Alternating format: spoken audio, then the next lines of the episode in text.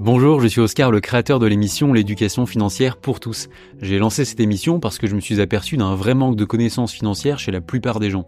Et en discutant autour de moi, je me suis bien rendu compte que les gens cherchaient à être mieux informés sur le sujet de la bonne gestion de leur argent, dont on parle trop peu en France, mais sans trop savoir vers qui se tourner pour avoir des informations à la fois fiables et factuelles. Et oui, parce que le sujet de l'argent, ça nous concerne tous, que ça t'intéresse ou non finalement. En plus, ces différences d'éducation financière, ça entretient énormément les inégalités dans la société, alors si je peux contribuer à améliorer un peu la situation avec cette émission, je serais ravi.